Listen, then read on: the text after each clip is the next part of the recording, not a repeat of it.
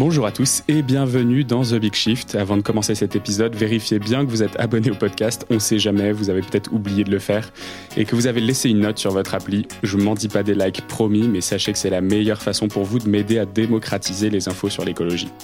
Aujourd'hui, on a un épisode qui accompagne une série sur les énergies propres, entre guillemets bien sûr, avec un fournisseur d'électricité renouvelable. L'objectif, c'est comprendre un peu plus, vous allez voir, c'est un sujet un peu compliqué, euh, un peu plus le marché de l'électricité avant qu'il arrive dans nos prises à la maison. Euh, et du coup, pour ça, j'ai avec moi euh, Antoine Garcier, donc le, directeur général d'énergie d'ici. Bonjour Antoine. Bonjour Xavier. Ça va? Très bien, merci de recevoir. Pour, pour cette dose de, d'informations complexes. On a commencé à préparer l'épisode et j'arrête pas de faire erreur sur erreur sur euh, les différents termes à utiliser, etc. Donc j'espère que je dirai pas trop de bêtises dans cet épisode. Mais de toute façon, tu es là, là pour me, pour me reprendre et, euh, et pour m'expliquer un peu comment, comment tout ça fonctionne. Euh, avant de, avant de commencer donc avec, avec mes questions sur le thème de, de l'énergie renouvelable et de, et de votre système chez Energy d'ici, j'aimerais qu'on qu'on aborde un peu ton regard sur la situation du marché électrique, mais comme si tu étais un consommateur. Qu'est-ce qui s'est passé? Mon électricité a augmenté en 2022. Euh, quelles, en sont les, grandes causes? Alors, les, premières causes, c'est ça. Tout a commencé avec la reprise économique suite à la, enfin, la sortie du Covid. Donc, une reprise économique avec une augmentation de la demande. Donc, cette augmentation de la demande a mécaniquement commencé à faire augmenter les prix. Et ensuite sont arrivées des mauvaises nouvelles qui toutes ont contribué à faire monter les prix. Euh, donc ça a commencé avec Vladimir Poutine qui a commencé à réduire les livraisons de gaz euh, à l'Europe. Euh, C'était avant le début de la guerre en Ukraine, hein, je le précise. La guerre en Ukraine a effectivement encore fait augmenter les prix, mais le mal était déjà fait, on va dire, de ce point de vue-là. Euh, et ensuite, les mauvaises nouvelles sont venues du côté d'EDF et de la disponibilité de son parc nucléaire. Et donc ça, ça a été le coup de grâce, en tout cas pour les, le marché à terme des prix de l'électricité. Euh, et une véritable psychose s'est emparée du marché français au mois d'août-septembre euh, 2022, euh, avec des annonces aussi euh, à la fois d'EDF, peut-être du gouvernement, euh, qui, qui, vraiment ont fait peur aux consommateurs. Et donc cette précipitation a fait monter les prix à des niveaux jamais atteints. Donc après, donc ces prix, c'est on a tapé les 1000 euros par par mégawattheure. Je sais que tout le monde n'est pas forcément à l'aise avec ces unités, mais un, prix normal, euh, c'était 50. Voilà ce qu'on peut dire. Entre 50 et 100 pour simplifier. Donc, donc par 20. Euh, c'est par 20, c'est entre 10 et 20.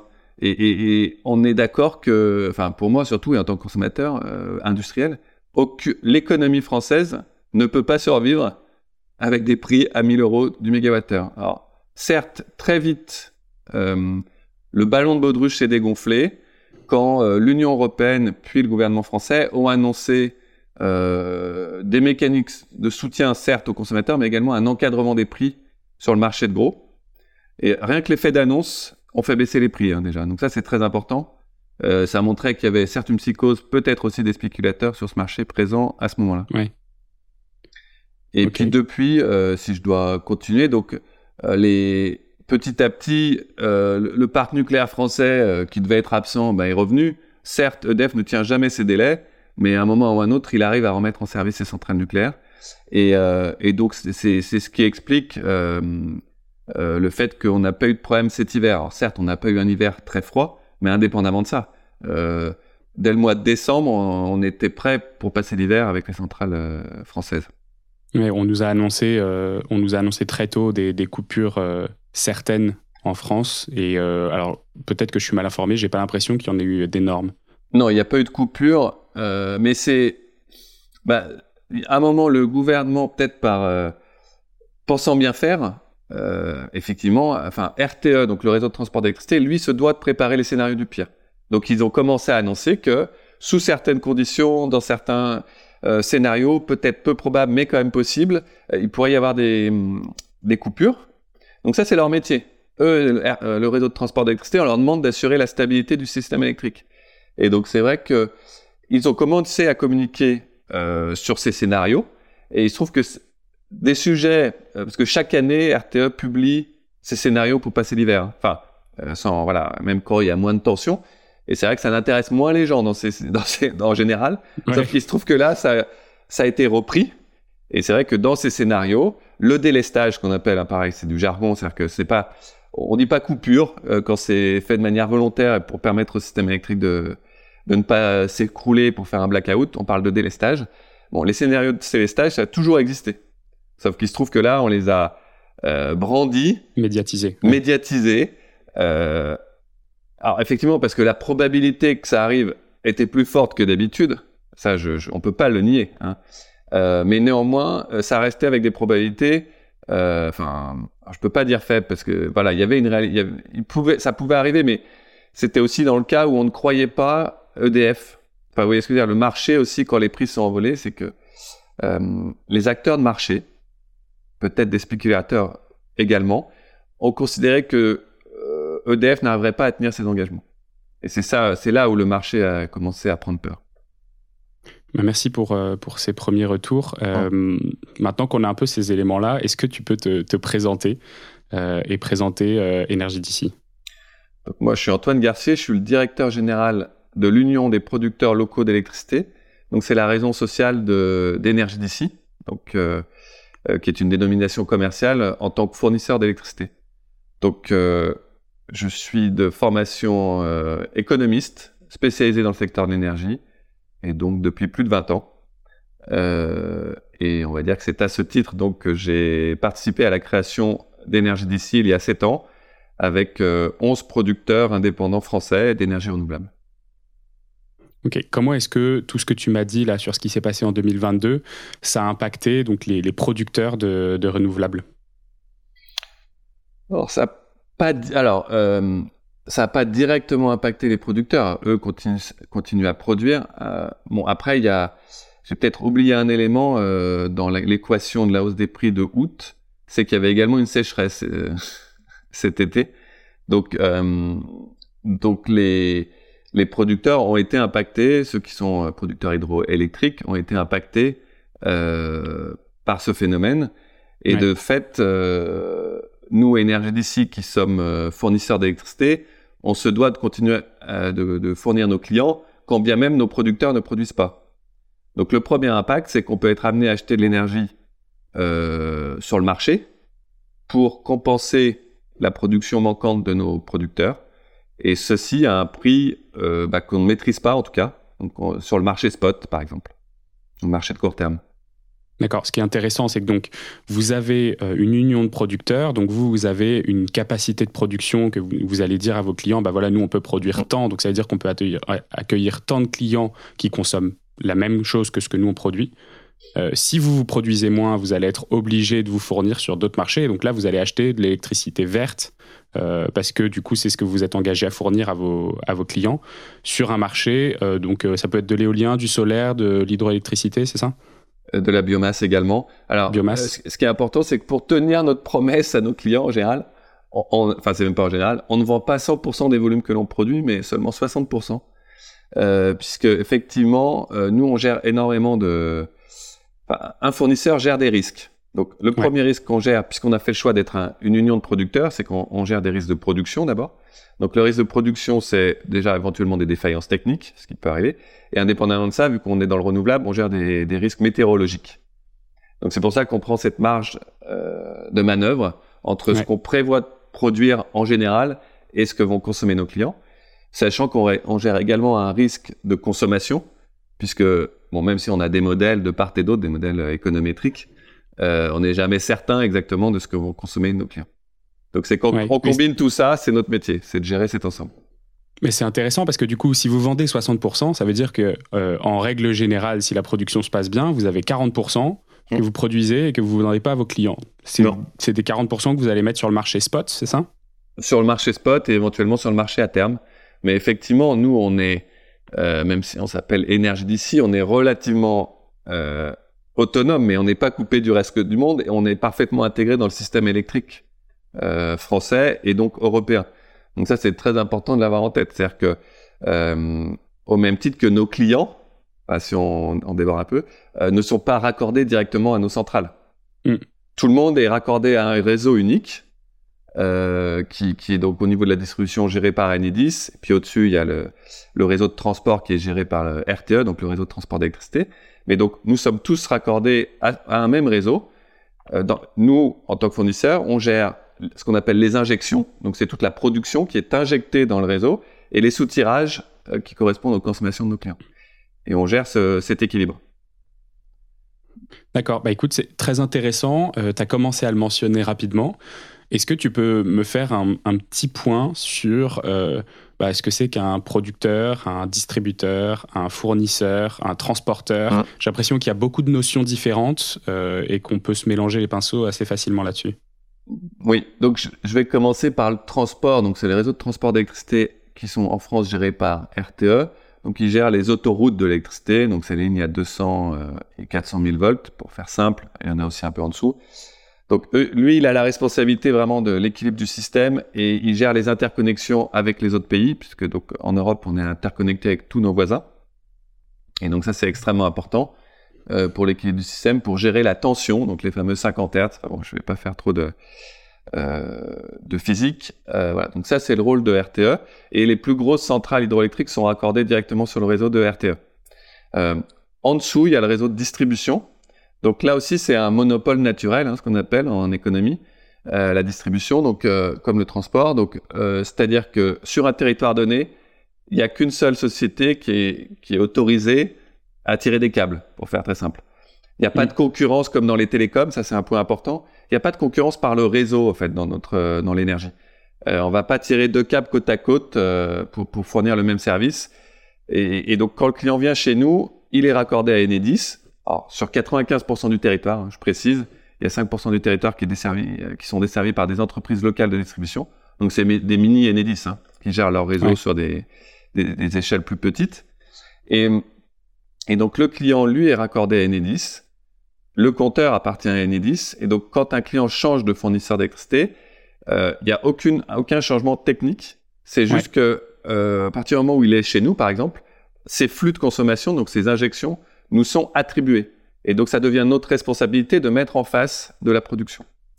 Donc j'avais le transporteur, le distributeur, euh, et donc il nous reste les producteurs, donc euh, ceux que j'évoquais, donc qui eux sont raccordés à ce réseau en injection, et, et, les, et les consommateurs qui eux sont en soutirage.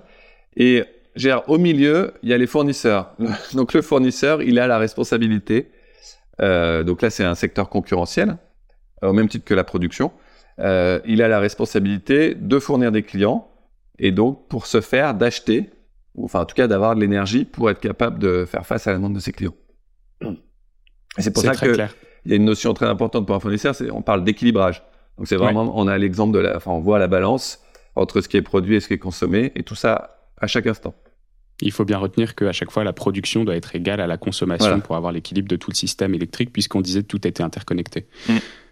Euh, c'est intéressant ce que tu dis sur, euh, sur ce monopole euh, du, du, transport et de la distribution.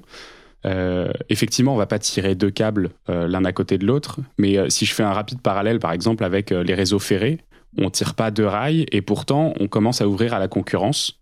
parce qu'on va avoir des, rames qui vont circuler sur les mêmes, sur les mêmes, sur les mêmes rails. Est-ce que ce serait possible d'envisager ça pour, pour l'électricité? Bah, En fait, c'est déjà le cas. Pour moi, c'est exactement la même chose. Parce qu'on fait passer nos électrons et ceux d'EDF et ceux de Total dans, le même, dans les mêmes câbles. Donc ça revient exactement à ça. C'est-à-dire que un, consommateur, euh, quand il signe un contrat avec un fournisseur d'énergie, en fait, il, euh, il loue le réseau d'Enedis pour faire venir nos électrons, enfin les électrons de son fournisseur. Bon, après, la différence avec les trains, c'est que les électrons, c'est pas une matière qui se déplace. Enfin, ils vont pas formellement faire le, le chemin entre la centrale, ce que j'expliquais déjà plus tôt, entre la centrale et le consommateur. Euh, un, un, électron, quand il est produit, euh, il, va au plus court. C'est la loi de Kirchhoff. Hein, je suis désolé, encore un peu de. Donc euh, euh, physiquement, il va aller, être, il va être consommé au plus près du lieu de production. Voilà. Et mais ça, ce n'est pas grave parce que quand on considère le système électrique, moi je dis souvent comme un, j'ai un grand bol de punch, mais enfin voilà, c'est un grand bol dans lequel on verse. Il y a ceux qui font le mélange, qui versent leur punch, et puis il y a ceux qui ont la paille et qui boivent, voilà, qui boivent dedans. Bon ben voilà, c'est ça le système électrique. Donc dedans, tout se mélange. On, on ne sait pas, peu importe au fait d'où viennent les électrons, à la fin ils sont retracés grâce à un système de comptage en entrée et en sortie.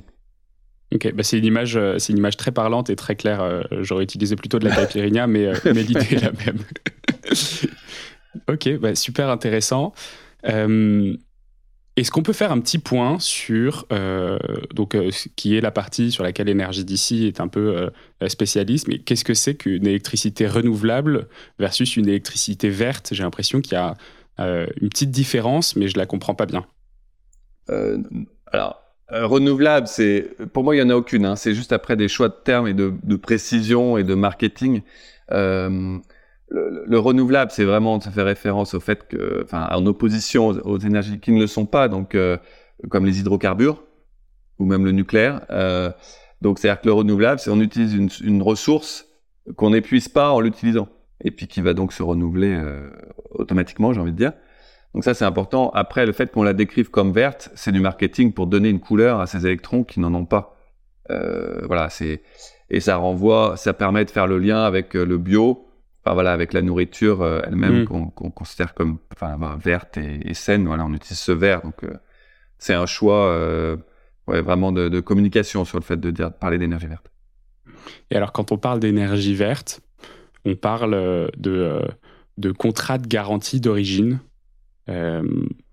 Est-ce que tu peux m'expliquer ce que c'est pour les fournisseurs d'énergie verte? Oh. Qu'est-ce que c'est que les contrats de garantie d'origine et comment ils sont utilisés? C'est quelque chose que je trouve assez compliqué à, euh, à comprendre. Peut-être que tu as une analogie type ponche qui pourrait nous aider à, euh, imaginer la chose. Je, ah, je sais pas, je, je, vais, je me lance en tout cas. donc sur les, sur les garanties d'origine, donc c'est effectivement un, un, système donc européen hein, qui a été mis en place euh, pour pour différencier justement pour mettre un peu de couleur sur des électrons qui à la base n'en ont pas. puisque comme j'expliquais, tout va dans le même pot. Euh, donc tout mm. se mélange euh, dans le système électrique. Donc pour arriver à différencier cela, donc euh, dans chaque pays a été mis en place un registre. et donc on va, pour une centrale donnée, par exemple, si j'ai produit 1000 un mois donné, je vais voir le registre, je vais dire regardez mes relevés de compteur, j'ai bien produit 1000 d'énergie renouvelable, donc merci de me créditer mon compte de 1000. Et grâce à ces 1000 euh, que j'ai sur mon compte, eh ben, si j'ai de la consommation de 1000 en face, je vais utiliser mes garanties d'origine pour dire c'est cette consommation était bien verte car j'ai mis en face d'énergie euh, renouvelable euh, verte, d'énergie renouvelable. Donc ça c'est le, schéma de fonctionnement. Après il se trouve que vu que c'est un élément euh, complémentaire à la fourniture d'énergie mais qui n'est pas euh, irrémédiablement lié à l'énergie, c'est-à-dire que on peut très bien acheter l'énergie d'un côté et acheter les garanties d'origine de l'autre. Donc. Euh, mais euh, alors chez Énergie d'ici, vu qu'on a des contrats directs avec des producteurs, c'est vrai qu'on achète tout. Enfin, quand on achète l'énergie, on achète l'énergie et la garantie d'origine qui va avec. Euh, mais il est tout à fait possible pour un fournisseur d'acheter les deux séparément. Donc d'acheter de l'énergie, on va dire grise, mais en fait elle est incolore en fait, euh, et à côté d'acheter de, un pot de peinture pour pour rendre ces électrons verts. Et donc là, ça, ça s'apparente un peu à de la compensation? C'est ça? Oui, après, ce qui est certain, c'est que euh, je sais qu'il y a certains détracteurs du système des garanties d'origine, mais à la fin, il faut pas oublier que toute garantie d'origine qui est émise, qui existe, c'est bien qu'il y, a il y a bien de l'énergie renouvelable qui a été produite derrière. Donc, si elle est achetée euh, par un fournisseur et par un consommateur, euh, c'est bien qu'au début de la chaîne, il y a bien un producteur qui a touché de l'argent pour cette production renouvelable. Donc, finalement, il a été rémunéré spécifiquement parce qu'il produisait de l'énergie renouvelable. Et c'est l'idée du système. Hein.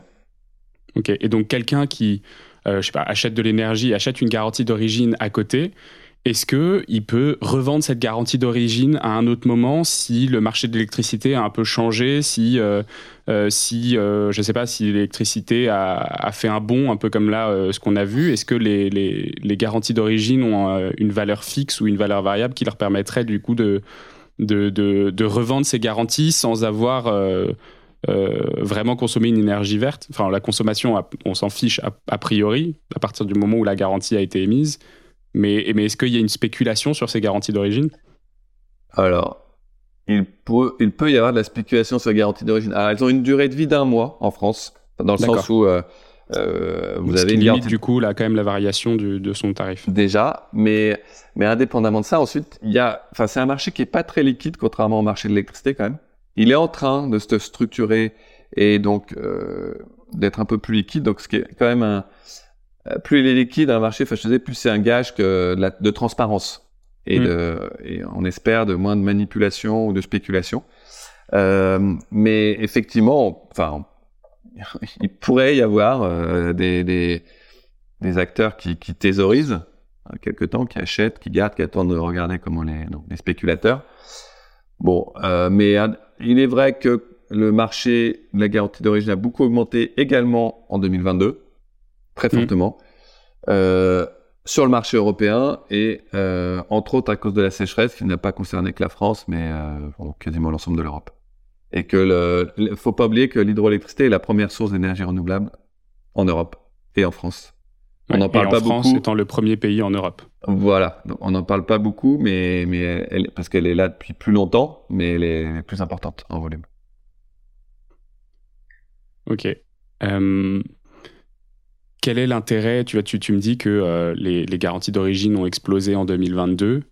Euh, quel est l'intérêt pour une, pour une entreprise Parce que là, on parle de fourniture euh, professionnelle. Hein. Euh, quel est l'intérêt pour une entreprise de, d'avoir utilisé plus ces garanties d'origine en 2022, du coup? Pour un consommateur? Ouais. Quel serait l'intérêt de consommer l'énergie verte? Bah, J'allais dire, c'est une excellente question, mais ça, c'est à chaque entreprise. Euh, enfin, chaque entreprise a ses raisons. Après. Il n'y a pas d'incitation fiscale aujourd'hui sur, sur ces consommations? Non, non, en général, enfin certaines, surtout les plus grosses, c'est une incitation de type RSE, donc euh, euh, qui peut, qui peut, qui peut jouer. Euh, ensuite, on a une démarche, enfin personnelle ou enfin personnelle ou de l'entreprise hein, sur une volonté de, de... Après, c'est vrai que nous, en tant qu'énergie d'ici, on, on, vend de l'énergie renouvelable, mais on vend de l'énergie aussi locale. Enfin, nous, on s'appuie sur ces deux valeurs qui, et de manière un peu indissociable. Donc voilà, donc c'est vrai que nous, le, tout ne repose pas tant sur le renouvelable, mais sur le fait que ça soit du renouvelable produit de manière euh, euh, répartie sur le territoire euh, par des acteurs implantés sur ce territoire. Donc pour nous, c'est des, deux éléments qui sont très importants par rapport à juste du renouvelable. D'ailleurs, c'est pour ça que pendant quelques années, alors les consommateurs étaient, étaient peut-être moins avertis à l'époque, mais on avait quand même beaucoup d'offres vertes en France qui étaient verdies avec des garanties d'origine qui venaient alors de Norvège, euh, voire mm. d'Islande. Donc euh, l'Islande, ça me pose presque plus un problème parce qu'il n'y a pas d'interconnexion avec l'Europe. Ouais, d'accord. Ouais, je comprends, je comprends ce point-là. Euh, est-ce que tu peux me parler un peu du, du modèle d'énergie d'ici qui me paraît un peu particulier parce que tu me disais, on vend en direct du producteur au consommateur. après l'explication du punch, j'ai du mal à mettre le doigt sur comment est-ce que ça fonctionne. Bah, en fait, ce qui est, nous, on est euh, déjà, on fonctionne un peu comme une coopérative agricole, parce que donc euh, tout le capital de la société, donc l'Union des producteurs locaux d'électricité, appartient à 11 producteurs indépendants français, donc plutôt des PME euh, familiales, voilà, qui se sont spécialisés dans les, plutôt dans l'hydroélectricité, mais qui certains sont également présents maintenant dans l'éolien ou dans le solaire. Euh, on a également donc euh, bah, des contrats directs. Donc maintenant, on a plus de 130 contrats directs avec des producteurs euh, d'énergie renouvelable en France.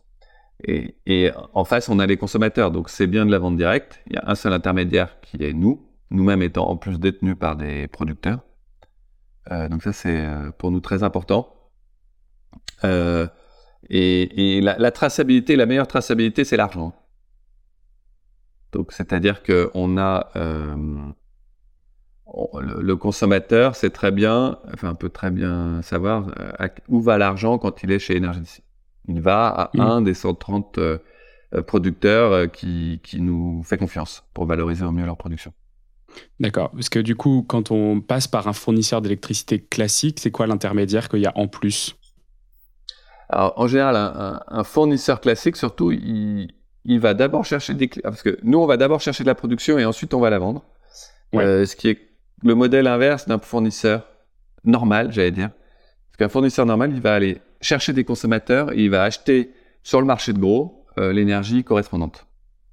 Et donc sur le marché de gros, euh, alors certes, il peut l'acheter parfois de manière connue, mais également de manière inconnue. Il peut y avoir des transactions qui se font par des bourses et de manière complètement anonyme. On achète de l'énergie. D'accord, je comprends. C'est très intéressant du coup cette partie de qu'est-ce qui t'a donné euh, le, le, sentiment qu'il fallait partir de la production plutôt que de la consommation du coup?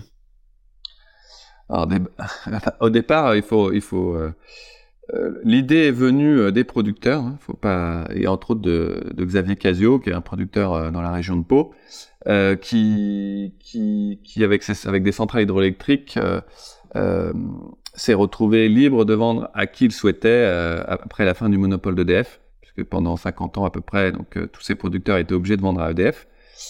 Et lorsque ce monopole est tombé, donc ils euh, se sont posé la question de comment valoriser au mieux leur énergie. Et donc il y a eu cette envie d'aller vendre directement cette énergie aux consommateurs, et c'est comme ça qu'est né le projet Énergie d'ici. Après, c'est quand même pas absurde de se dire que si on veut vendre de l'électricité, il vaut mieux commencer à la produire. Ah, évidemment, c'est, on peut maintenant, euh, parce qu'il existe un marché de gros, on peut s'en passer et, acheter sur le marché sans forcément être producteur, mais on maîtrise quand même un peu mieux euh, globalement la chaîne de valeur de, l'électricité quand on est, euh, on a un pied dans la production. Hmm. Et à ce stade, d'ailleurs, enfin, je veux dire, c'est pas bon. Nous, on a un modèle un peu spécifique, mais alors toute proportion gardée, si vous regardez bien, EDF Engie et Total, qui sont quand même les trois plus gros acteurs en France, ont tous de la production. Ouais.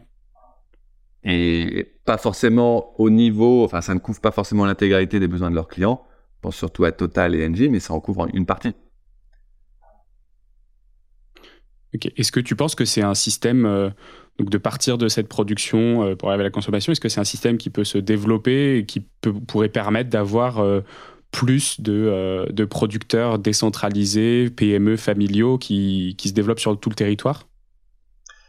Euh, Oui. Alors après, euh, enfin, faut bien comprendre que nous, si on s'est regroupé, c'est que c'est pas si simple que ça de devenir fournisseur. D'accord. Donc c'était important quand même de faire cette union, parce que l'union fait la force. même si on est petit, il faut avoir une certaine taille critique, qui est pas qui est pas forcément d'être de la taille de, de DF, hein, c'est pas ce que je veux dire, mais au moins une certaine taille, euh, une mutualisation des moyens de production, parce que je reviens à ce qu'on disait tout à l'heure, euh, si une centrale s'arrête, il faut qu'il y en ait d'autres qui continuent de tourner, quand même, si on veut être sûr de continuer à fournir nos clients et de pas être trop exposé au marché.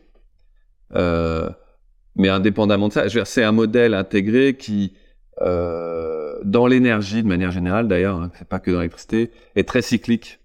Il y a des hauts, des bas, parfois assez violents. Euh, et donc, euh, le fait d'être sur toute la chaîne, normalement, c'est quand même une protection sur la chaîne de valeur euh, pour passer toutes les, toutes les, le creux de la vague et le haut de la vague. On va dire ça comme ça. néanmoins, il y a certains acteurs qui sont uniquement fournisseurs qui, qui ont des modèles viables. Hein. Mais c'est vrai que c'est pas du tout la même approche. Nous, on a une approche assez industrielle de notre métier. Mmh. Euh, c'est vrai que quand on n'est pas assis sur de la production, on va, on va, on va avoir une approche plus euh, alors financière. J'aime pas parce qu'on a l'impression que c'est un gros mot, mais euh, une approche plus marché, purement marché. Quelle est la taille aujourd'hui du, du, parc énergie d'ici? Vous arrivez, si on parle en, consommation foyer, je ne sais pas si tu as, si, si as des, ah. des, données là-dessus, mais combien, combien, enfin en foyer ou d'ailleurs, parce que vous avez essentiellement des, des, clients qui sont des clients professionnels. Oui. Euh, Donc aujourd'hui, euh, on, regroupe euh, plus de 400 gigawattheures de, de production. et on a 12 000 clients, mais effectivement, comme ça, tu viens de le dire, c'est 90% de nos volumes qui sont vendus à des clients professionnels, à des consommateurs professionnels. Euh, une, une petite partie de clients particuliers. Donc, alors après, euh, si je dis pas de bêtises, je pense que 400 gigawattheures, on doit être capable de fournir 100 000 foyers à peu près. Mais voilà, mais aujourd'hui, euh, voilà, c'est pas le même ordre de grandeur. Euh, enfin, fournir un foyer, fournir. Euh, nous, dans nos clients professionnels, certes, on a des artisans, des commerçants qui, qui ont des consommations plus importantes qu'un foyer, mais mais du même ordre de grandeur, on va dire. mais on a également des collectivités locales, des industriels. Forcément, les industriels, ça peut vite grimper. Bon, même si pour l'instant, on n'a pas de très gros clients industriels. Euh, nos, plus gros clients sont sont les plus petits des grands clients d'EDF. Enfin, je sais pas si clair. Voilà. D'accord, ouais. Non, mais c'est des industriels, mais voilà, qui, qui, qui, ont encore des consommations pour nous qui sont adaptées à notre portefeuille.